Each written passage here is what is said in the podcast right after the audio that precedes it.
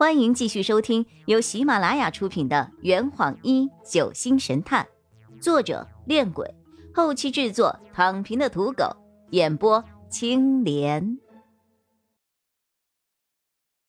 第一百零九章，怎么都不见了？我突然想起了一个事，翟村长，这些僵尸可是会爬树的。僵尸们果然没有让我失望。我话音刚落。他们便开始抓住了灌木条，慢慢的往上爬。没一会儿，他们就爬上去了。乌鸦嘴！洛佩用力的拍了一下我的后脑勺，便和包凯一起冲上去救人。包凯举着枪，朝一个僵尸的大腿根部连开两枪，卸掉了他两条腿。僵尸没了双腿，便等于失去了行动能力。洛佩举着伞刀朝僵尸们的四肢砍了过去，不知是不是有了上回的经验，这回僵尸们学聪明了。两只僵尸突然转过身来，在牺牲了一只僵尸的两只胳膊后，另一只僵尸死死地抱住了洛佩的刀刃。洛佩的手臂被僵尸固定的动弹不得，想要逃走就必须松开伞刀。就在这个时候，又有两只僵尸扑了上来，将洛佩按倒在地。包凯抓住了其中一只僵尸，但另一只僵尸已经张开了爪子。千钧一发之际，熟悉的枪炮声再次响起。张璇的那把散弹枪，打起来就像是开炮似的。一辆漆黑的小轿车舞龙一般的冲了过来，张璇坐在副驾座上，将散弹枪伸出窗外，对着我们。第一声枪响后，攻击洛佩的僵尸瞬间爆炸。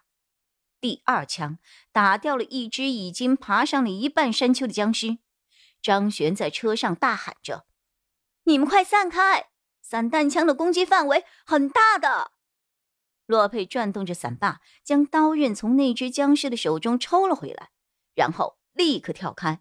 包凯也松开了手上的僵尸，滚到了一边。之后，张璇连开了三枪，轰掉了三只僵尸，加上刚刚打掉了两只，和洛佩、包凯分别废掉了两只，一共降服了七只。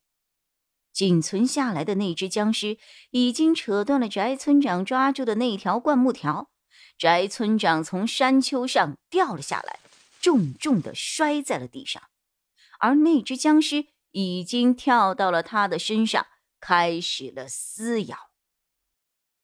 张璇扔掉了没有子弹的散弹枪，从车上窜了下来，包凯和洛佩也纷纷上前救人。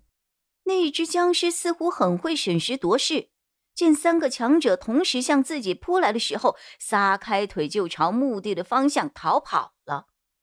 别跑！包凯拿着枪追了过去。老包，洛佩本想叫住他，无奈包凯跑得太快，一下便冲出了拐角。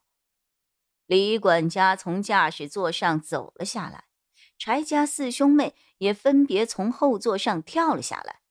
洛佩惊讶着：“你们？”你们怎么都来了呀？张璇将散弹枪从草堆里捡了起来，十分的无奈。他们不敢留在庄里，都认为跟着我才是最安全的。柴家四兄妹不以为然的看向了四周。柴玉笑着：“呵，我们也是过来帮忙的呀，毕竟要对付那么多的僵尸。”张璇从后车厢里拿出了琴盒。将散弹枪放了进去。就在这个时候，包凯一脸惊慌的又跑了回来。又又来了三个，又来了三个僵尸啊！什么？所有的人顿时陷入了警戒的状态。柴家姐妹又吓得躲回了车上，柴浩则直接钻进了驾驶室。张璇从手臂上抽出了匕首，站在于言的身旁。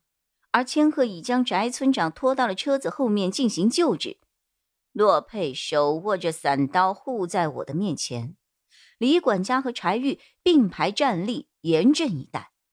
包凯则气喘吁吁地蹲在我们面前，举枪准备射击。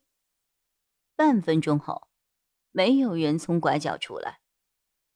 两分钟后，还是没有人从拐角出来。五分钟后，大伙狐疑的看着包凯。包凯十分尴尬。呃，不是啊，我刚才亲眼看到了三个强壮无比的僵尸朝这边走了过来，就在那个拐角处啊。他一路小跑到了拐角处，却惊叫了起来：“哎，怎么都不见了呀？”千鹤已经将翟村长做了简单的包扎处理，但翟村长仍在昏迷之中。外伤不重，但掉下来的时候可能撞伤了脑袋，一时半会儿醒不过来了。洛佩思考了一下，对大家说：“分开找，绝对不能让他们进村。柴浩先生，你开车先把女眷们和翟村长送回去。”张璇和雨涵一组，柴玉和李管家一组，我和袁法医一组。老包，你去村口守着，随时接应我们。如果大家发现了僵尸，立刻打电话通知对方，千万不要硬拼啊，以免造成无谓的伤亡。当我和柴家人一起返回旅店的时候，天已经暗下来了。半个小时以前，在村外，大家听洛佩的指示，分别展开了行动。张璇走到车厢后，准备将秦河放回车里的时候，突然愣在了原地。我走过去，朝秦河里瞥了一眼：“怎么啦？”里面的设备还和之前一样，夹层里放着一把散弹枪和一些电子装备，除了几枚散弹刚刚被用掉了之外。之前放在这里面有一根缠着蓝色布带的棍状物，不见了。丢东西了。张璇迅速合上琴盒，没事儿。看来是秘密的事儿，我不便多问。我向张璇提起了柴卫墓地的事情，他先是吃了一惊，然后低头沉思。这坛已经喝完了。呵你猜出凶手是谁了吗？啊，